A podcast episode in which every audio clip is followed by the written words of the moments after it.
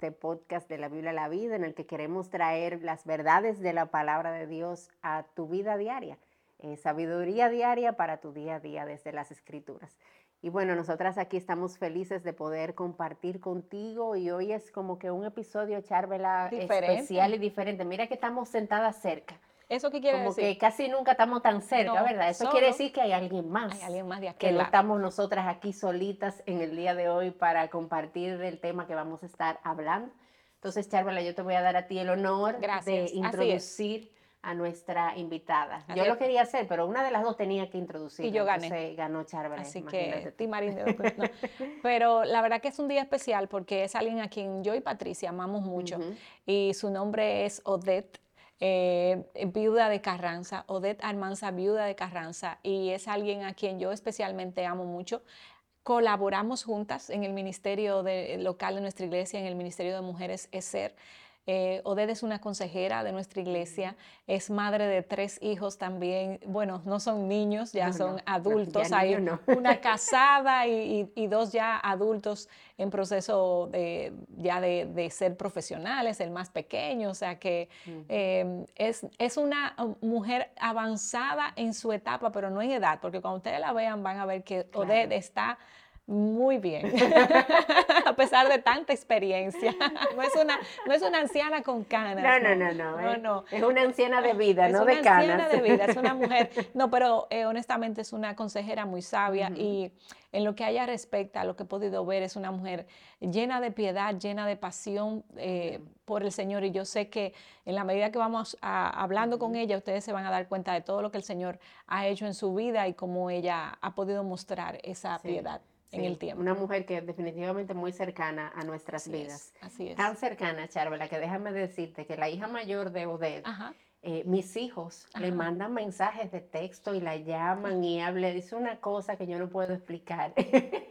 La relación de Sí, cercanía, mira, pero bueno, es una bendición de verdad de tenerte con nosotros aquí y, Gracias poder eh, haber visto de primera mano el, el obrar del Señor en tu vida y la manifestación de, de su gracia en ti.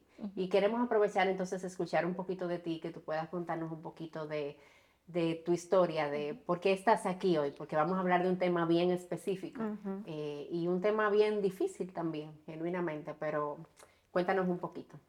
Bueno, primero, eh, gracias por tantas palabras. Creo que se han extendido. Estaba buscando de quién estaban hablando, pero soy la única que está aquí. O sea que gracias de verdad. eh, es una oportunidad que aprecio mucho.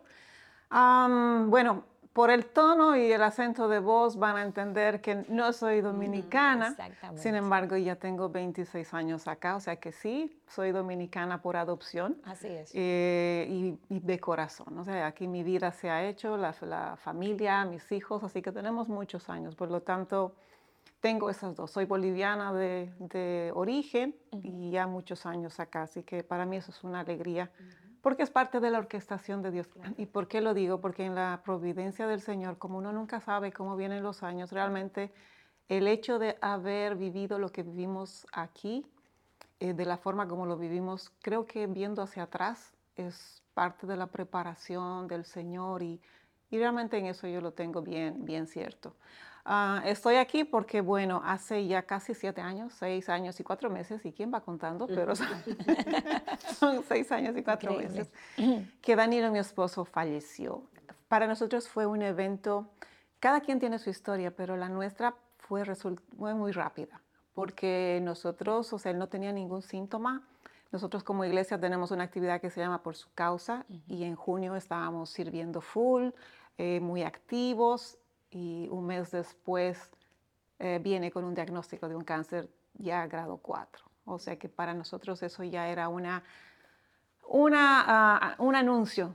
Y sinceramente, por lo que yo había vivido anteriormente, porque mi papá y mi mamá fallecieron, mi papá de cáncer y mi mamá de, de unas complicaciones así súbitamente en tres meses. O sea que yo entendía que cuando nos dijeron eso, nuestro tiempo era breve. Obviamente, el, el primer comentario del doctor es probablemente es breve, pero probablemente sea año y medio. Eso me daba como que, ok, año y medio lucía mucho. Pero a las par de semanas ya nos dijeron que no iba a ser más de tres meses. Y entonces nuestra vida, mi vida en particular, eh, con lo que ya había vivido con mis papás fue en un proceso de enfermedad tan intenso, me enfoqué totalmente en aprovechar esos momentos. Y aunque resultaba tan intenso, porque eh, una mañana podía ser muy diferente a la tarde, de hecho los hermanos querían que los mantengamos en contacto, yo no soy de redes, mucho menos en esa época, pero a veces escribían y decíamos, hoy estamos aquí, pero saben, en la tarde nos movimos a otro lugar, no podía dar seguimiento y mi interés era estar con él. Mi enfoque total era poder atenderlo. Eh, fueron momentos muy, muy intensos emocional y físicamente. Entonces, mi esposo y mis hijos eran, eran lo principal de tratar de, de lidiar.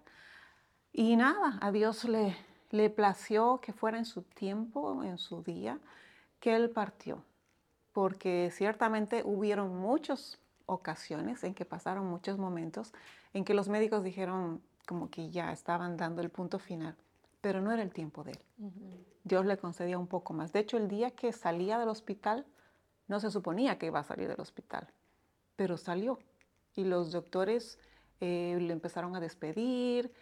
Todos sabíamos entre silencio que habían solo unos días más, pero lo estaban despidiendo, había buen ánimo, había risas. Pero ese fue el día al final, que en medio de la preparación de salida eh, empezó su proceso de, de apagarse. Entonces, Dios sabía, no era cuando los médicos iban a decir, era el momento que Dios iba a decir. Y nada, fueron esos meses de, no solamente de, llorar, pero también de reír. Y eso tal vez uno no lo entiende, pero yo lo pasé con mis hermanos cuando mis papás, lo pasé con mis hijos con su papá.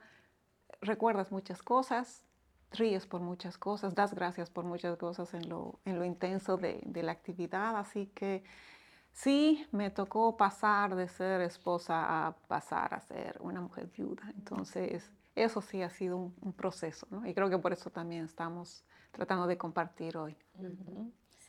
Gracias, Ode, por, por esa introducción que ya para mí ha sido de mucha bendición.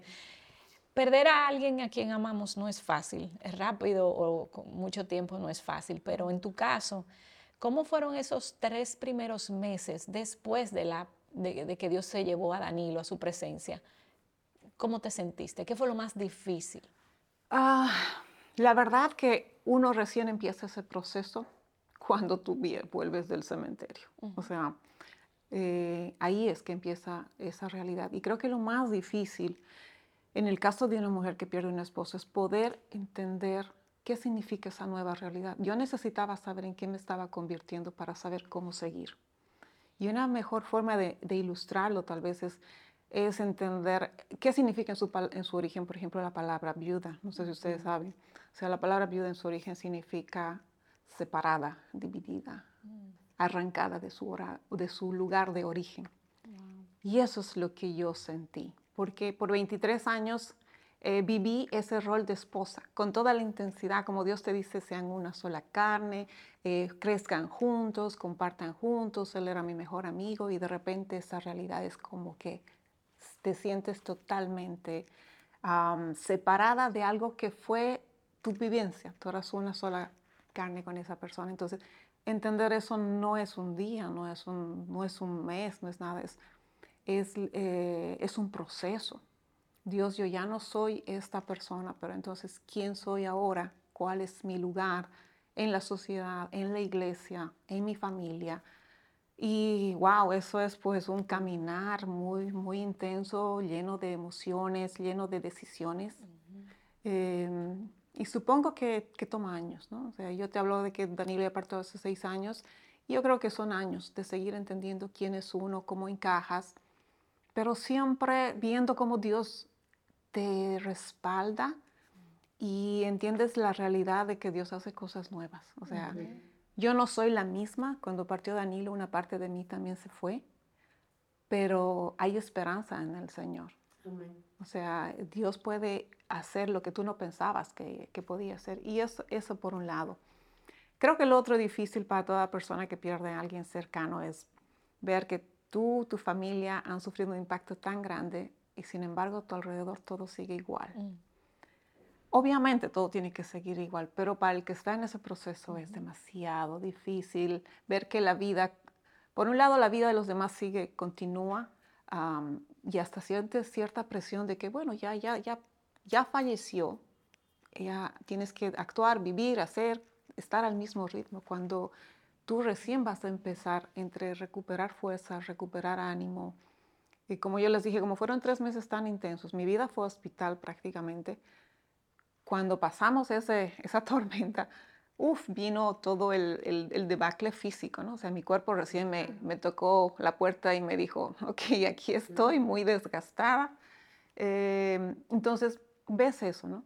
Y saber que, que, también al mismo tiempo que procesas tu, tu dolor y tu duelo, eh, todas esas responsabilidades de la vida cotidiana están ahí.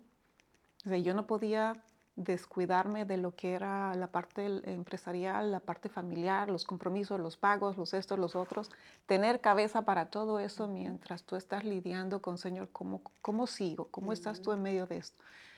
Y esas son esas realidades que, que creo que todo el mundo lo pasa y tal vez ese es el momento de muy fino en el cual o tú te, que, tú te derrumbas y entras a un, a un pozo de que sea más difícil salir o tú vas confiando de que Dios realmente te está sosteniendo en tus manos. La, poesía de, de, de huellas se te hace muy real porque ciertamente debes sentir que Dios te está llevando en sus hombros para poder seguir adelante porque mm. no tienes las fuerzas físicas como para hacerlo. Pero yo creo que esa es la gracia que Dios nos da y, y tú dices, Dios mío, ¿cómo hace una persona que no te conoce para poder seguir adelante? Porque todo esto lo vive todo el mundo, o sea, somos una, somos personas que estamos, que nacemos para morir, tenemos que esa, esa, realidad, ¿cómo lo hace, no? El, el, creyente, la, la, persona que vive sin un Dios, sin una esperanza, sin, sin ese lugar donde aferrarte, donde acudir, eh, realmente mi corazón se, se, se, conmueve porque es más, es más real cuando tú lo estás viviendo. Entonces, más o menos esas podrían ser algunas de las cosas que fueron bien difíciles de, de estar en el proceso, ¿no? Sí, sin duda. Y eh, eso que tú mencionabas ahora es como tan importante, el hecho de pensar, o sea, cómo vive aquel que no tiene esa esperanza, esa esperanza en el Señor. Y queríamos preguntarte, Odette, eh, algo un poco relacionado a eso. ¿En algún momento tú te encontraste eh, con la tentación de cuestionar a Dios por todo lo que estaba pasando, cuestionar su bondad, cuestionar sus propósitos, em, ya sea que sí o que no? Y unido a eso también, eh, ¿qué te ayudó en medio de esa tentación? O sea, ¿qué fue tu soporte en medio de, quizás esas ideas que llegaron a tu mente en algún momento? Sí, mira, con, delante del Señor, nunca, nunca estuvo en mi, en mi razonamiento humano dudar de la bondad, de la presencia o de la soberanía de Dios. Y mm, ciertamente eso hace la gran diferencia en cómo uno puede ir enfrentando cada cosa. ¿Y por qué nunca dudé? Ah, Dios en su gracia me llamó hace muchos años, que más de 40. Entonces puedo decir que conocí a Dios y obviamente con los años fui conociendo a Dios. Las anteriores dificultades y tristezas que pasé en mi vida fueron parte de afirmar que, que, Dios estaba, que Dios era real. Entonces cuando me toca enfrentar esta nueva realidad, yo sé que Dios está ahí. Yo sé que Dios sigue siendo bueno no entendía, obviamente, muchas cosas. No entendía lo súbito, no entendía muchas cosas, pero wow, sabía que Dios estaba. Y en el proceso tan difícil, también Dios fue bueno en mostrarnos a través de los hermanos, a través de cosas tangibles, su cuidado, su provisión. cuando uno está en medio de una situación de enfermedad, eh, pues hay cosas, muchas cosas que no sabes, que no conoces, lugares donde puedes ir, puertas que tocar. Mira, yo tuve que tocar muchas puertas, digamos, por temas de seguro. Ver hasta dónde podía eh, cubrirnos el seguro, un caso así, porque realmente tenemos un seguro muy, muy, muy básico. Y ahora digo, digo ¿cómo, ¿cómo yo, como era y en esa situación, llegué hasta casi al supervisor de la superintendencia, solo para decirle, sabe, tengo a mi esposo con cáncer, pueden darme una cobertura más grande. Y Dios orquestando y haciendo cosas esa no era yo, eso era, eso era el Señor que, que podía abrir puertas y, nada, fuimos avanzando así. Así que yo sí sé. ¿Y qué es lo que nos sostuvo? Sus promesas. Em, es muy lindo cuando Dios te llama en la juventud y tú vas conociendo la palabra de Dios. pero esas palabras de Dios son reales. O sea, cuando Dios nos dice que no nos va a dejar, que nos va a acompañar cada uno de nuestros días, es, es real. Y yo espero que cada una de las mujeres, cuando tenga una situación difícil, lo entienda y lo acepte y diga, es verdad, o sea, Dios está ahí. Cuando Dios dice que iba a cuidar de nosotros, yo lo creía, yo, yo me aferraba a eso. Cuando Dios nos habla que, que Él es bueno en toda circunstancia, para mí era verdad, aunque mi circunstancia sea que, que Danilo estaba en mucho dolor, que no había ya forma de aliviarlo, o sea, aún en medio de eso Dios, Dios era bueno. Y mm, yo creo que entender la realidad de que la palabra de Dios expresa el corazón de Dios y nosotros podemos conocerlo a través de eso, es lo que nos sostiene en los momentos difíciles. también ya cuando pasamos el, el cuando ya él falleció, pues el entorno de la iglesia fue una, una herramienta también que el Señor usó. y ahí yo quiero aclarar, ¿no? el entorno, pero el hecho de estar físicamente en las reuniones, en las actividades, era importante para mí. O sea, nosotros éramos una familia de iglesia, entonces estar ahí, aunque era muy difícil, vivimos las dos emociones. El estar ahí porque sabíamos que de Dios solamente venía esa sanidad y, ese, esas palabras de, amor, pero estar ahí también representaba mucho dolor porque era, era, evidente nuestra realidad, ya no éramos cinco, éramos cuatro. Ah, y pues sí, llorábamos con muchas canciones que tenían mucho significado para nosotros, llorábamos con muchas prédicas, lloramos mucho en la iglesia, eh, pero lloramos delante del Señor. O sea, nuestras lágrimas siempre fueron delante del Señor. Tal vez al lado no sabían exactamente o si estábamos de, pidiendo perdón o qué sé yo, pero nuestras lágrimas siempre eran, recordamos esto, recordamos esto. Y, y fue importante. Entonces Dios me fue sanando en la medida que también yo podía estar parte de la iglesia. Em, momentos más difíciles, creo que el día más difícil para mí de estar en la iglesia fue la primera Santa Cena porque fue el último día que Danilo fue a la iglesia, fue a servir en una santa cena. Entonces, esos son los detalles que Dios sabe que estamos avanzando. son, pequeños momentos, son pequeños pasos, pero Dios era, estaba ahí sosteniéndonos. Las alabanzas, eh, las alabanzas en inglés, eh, hay muchas alabanzas en inglés que hablan tanto sobre el, no solo el dolor, sino la realidad de un Dios que sostiene. La de Mercy Me, que es el Even If, aunque esto pase, donde dice, ¿no? O sea, Dios que Él, él es capaz y Él puede mover montañas, pero, pero si aún no las mueve, aún así está bien. Mi alma está bien. ¿Por qué? Porque yo sé quién es Dios. Y yo creo que es tan importante en esos momentos poder afirmar en nuestra mente las promesas, las verdades de Dios, porque la mente es lo más fácil de desviarse también.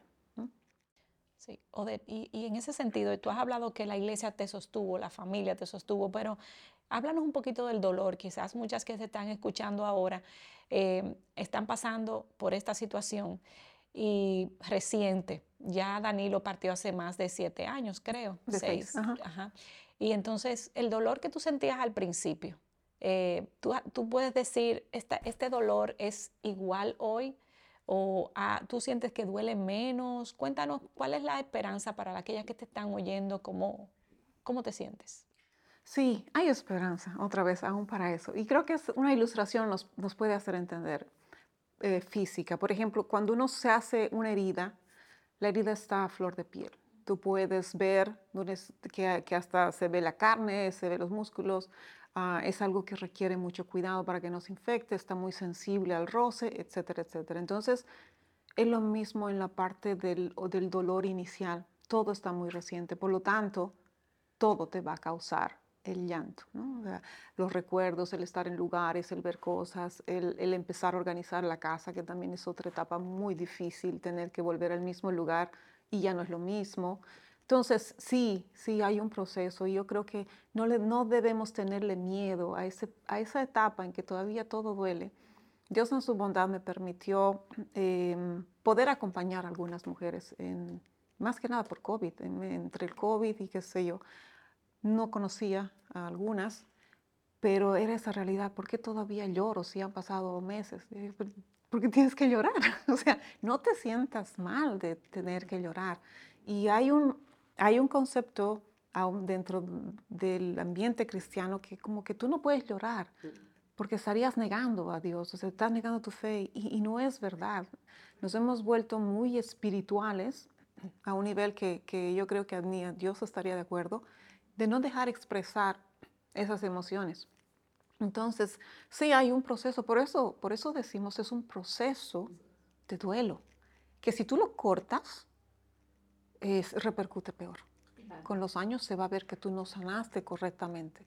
Hay un momento para dejar desbordar lágrimas, hay un momento para dejar, claro, siempre cuidando de nunca caer en ese rango de amargura, ¿no? O sea, porque tu corazón te puede llevar a un sentido de amargura y eso es lo que no queremos. Pero sí, recordar, hablar, es muy importante hablar. Yo agradezco, por ejemplo, que ah, toda la primera etapa tuve dos personas muy cercanas a, mí, una vive unos pasos de casa, entonces podía tener la confianza de hablar, de conversar, aunque me ayude, me acompañe a dar mis primeros pasos, de querer salir a tomar algo, porque, ah, como te decía, las fuerzas estaban pues sin fuerzas, entonces que esté allí, que solamente me pregunte y que yo le pueda decir. Y la otra persona estaba, vive lejos, pero las, los mensajes de voz, las conversaciones extensas, eran para mí ese desahogo, ¿no? donde yo podía hablar mis dudas, mis reflexiones, porque llegas a reflexionar mucho, eh, pero también hablar tus victorias, mira, hoy estoy en esto y estoy aquí. Y todo eso me, me permitió poder entender, ¿no? cuando te digo, cuando alguna mujer me, me contactó por estar así, me decían, no, no, no sé cómo decirlo, no sé cómo expresarlo. Y yo decía, no te preocupes, yo, yo entiendo lo que estás haciendo. Y solamente era como enfocarla, así que no tengan ese sentido de culpa, como que decía, pero yo amo a Dios y no sé por qué me siento así. Te puedes sentir así, no hay problema, tú no estás negando a Dios, tú no estás, tú no estás ofendiendo a Dios.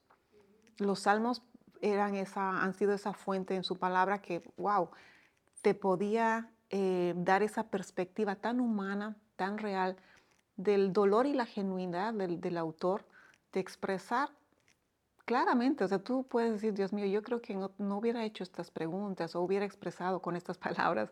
Y Él lo hace, porque conocía a Dios, sabía a quién se estaba dirigiendo. Y Dios conoce nuestros corazones, o sea que no podemos ocultarle nada a Él.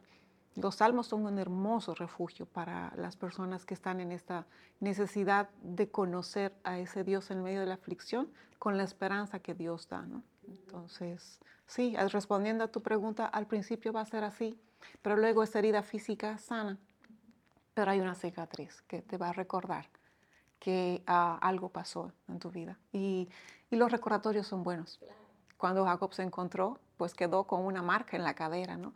Son encuentros que Dios tuvo contigo en medio del, del dolor, que te tienen que recordar que uno, si tú los pasaste y donde estás es por la gracia de Dios, que si tú miras hacia atrás puedes ver la fidelidad y que Dios te sostuvo y te recuerdan lo frágil y efímero que es la vida.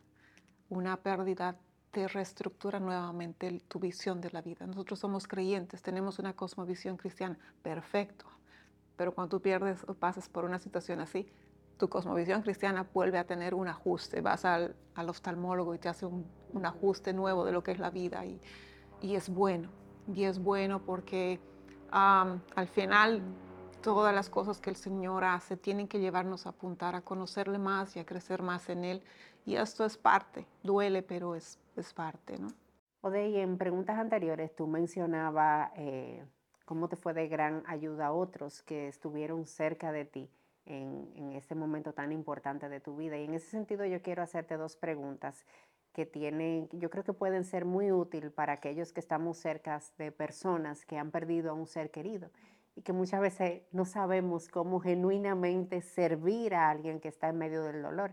Entonces, queremos preguntártelo en dos aspectos. Número uno sería, ¿qué no debemos decir o hacer eh, con una persona que ha perdido un ser querido? Y lo número dos sería entonces, ¿cómo sí somos de ayuda? para alguien que está en medio de un proceso de, duelo? Lo primero te diría, eh, ¿qué no hacer? No usar la Biblia para dar palabras que no son en el momento apropiado. Por favor, no usen Romanos 8:28 en el momento que tú vas a dar consolación y decir, todo ayuda para bien, porque no es lo que tú estás necesitando escuchar. Creo que el poder ser empáticos con las personas que están en dolor es lo que realmente va a ser de, ese, de ese aliento. Uno necesita saber que hay un hermano de carne y hueso que te está viniendo a decir simplemente, lo siento, que Dios te sostenga, que Dios esté contigo, porque eh, hay ese, lo que decía hace un rato, hay ese malentendimiento que, ok, el cristiano pasa muy rápido el proceso de pérdida, como que quiere aferrarse demasiado rápido al hecho de decir, no, nosotros somos creyentes, tenemos una esperanza eh, después de la muerte. Y es verdad, y gloria a Dios por eso. Pero si te pellizcas vas a doler y si te pinchas vas a sangrar. Entonces, solamente eso, ¿no? Recordar que podemos darnos y debemos darnos un amor que se duela, porque hay un momento para todo. Y el momento de, pérdida es eso, es un momento que tú aprendes a dolerte con tu hermano. ¿Qué puedes hacer? Si, tienes, si es alguien cercano a ti, obviamente, eh, muestra esa, esa genuinidad, ese ser sincero. Mira, estoy aquí, no sé qué hacer, qué necesitas, qué puedo hacer contigo. No hay un libro per se, no hay unas paso uno, paso dos, pero yo creo que el poder ser hermanos de forma sencilla y auténtica trae mucho, mucha paz. El reconocer que, por ejemplo, para el otro, su primera, por ejemplo, Navidad, tu vida está igual, para los otros es, algo gravísimo. Danilo fue dos meses antes de Navidad y yo lo único que hubiera querido es que haya un lugar en el mundo donde pudiéramos ir, donde no se recuerde, no se hable, no haya cancioncitas, no haya campanitas, solamente porque era una parte del proceso. Entonces, sé sensible, sé sensible. La persona es como que no puedes negar algo que está tan grande. Entonces, mejor enfréntalo. Dile, si están en algo así, Dios lo sostenga. Realmente entiendo que para ustedes va a ser difícil. Y esas palabras que son reales son suficientes, ¿no? Puede ser proactiva. Yo creo que en el caso de las mujeres hay que ser muy proactivas en preguntar después, si es cercana, cómo están tus finanzas, cómo está tu vida económica. recuerden que la, fragilidad económica de la mujer es mucho más evidente que cuando el hombre queda viudo. Entonces, no se puede obviar de preguntar cómo te está yendo, cómo vas a lidiar con eso. Eso fue una de las primeras cosas que me preguntó una hermana y, fue la única persona, digamos, que me, porque me preguntó muy asustada y pude responderle. Entonces, no neguemos que hay que pagar cuentas, la vida sigue, si tienes hijos, hay responsabilidades. Eh, entonces, no todo es espiritual, espiritual. Hay una realidad muy, muy, muy práctica. Entonces, yo animaría a eso, ¿no? que podamos ser prácticos. Cuando, cuando Job, sus amigos, eh, después de la reprensión que Dios les da, a los amigos de, Job al final en el capítulo 42. Ellos vienen nuevamente, lo acompañan, se lo consuelan, sienten su dolor y le dan, le dan un anillo de oro y le dan algo. Entonces es como que eh, hay una realidad de una necesidad económica que uno debiera tratar de ser eh, sensible también.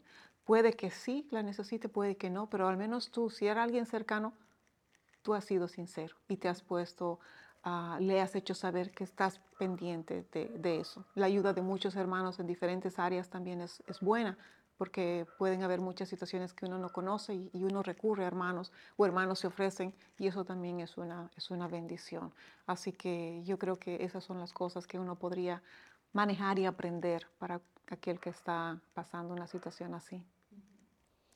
Bueno, pues vamos a hacer una última pregunta y esta es de, ánimo, porque hasta aquí hemos visto cómo el Señor te ha sostenido.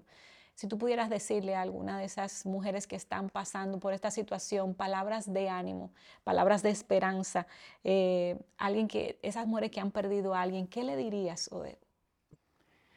Que el Señor es bueno en gran manera y va a terminar la obra que está haciendo en ellas que estos procesos son parte de, una realidad, pero que al final el resultado también tiene que ser bueno, que no se desanimen, que, no puedan, que aunque no vean la salida exacta, que sepan que están en las manos del Señor. La palabra tiene que ser ese lugar de refugio para ellas y ojalá se vean reflejadas, amadas, afirmadas en, en Dios. Es posible, somos débiles, somos muy frágiles, pero es posible en el Señor que tu vida después de una pérdida así, siga siendo fructífera, siga siendo con propósito, siga siendo buena. Aun cuando tú te sientas momentos de soledad, la presencia y la realidad de que Dios va a seguir haciendo su obra te conforte. Em, las promesas de la Biblia son tan abundantes y tan reales que yo realmente las animaría a que se refugien de una forma muy real. Dios consuela, está presente y sigue guiando con su mano buena a favor de cada una de nosotras. Y yo creo que eso es bueno. Dios no nos ha dejado desamparadas y de hecho la Biblia es muy extensa en, en, la forma como es tan puntual que nos acordemos, que nos cuida, que está con nosotras. Como viudas, como mujeres, como madres, Él está, Él está ahí. Si los temores y las dudas del futuro son reales, pero el Señor es quien va a ir orquestando, proveyendo y guiando. Y creo que ah, uno aprende a estar más rendida delante del Señor porque no te queda otra. Antes esa era la responsabilidad de, un esposo como cabeza, lidiar por el futuro, las situaciones, las decisiones. Ahora tú tienes que confiar más en que Dios tiene todos esos detalles en control. Amén. Amén. Qué bendición es saber que tenemos esa esperanza de que en Cristo todas esas promesas son sí, amén y son un lugar seguro para poder aferrarnos. de gracias. Gracias por tu tiempo, gracias por la apertura de tu corazón, de, de, abrirnos tus vivencias y la obra del Señor en ti.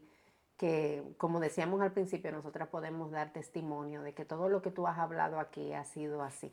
Eh, y todo lo que Dios ha hecho en tu vida hemos podido verlo genuinamente, su obrar y su fidelidad en ti. Que el Señor te bendiga, que el Señor sea contigo eh, y nos vemos en una próxima.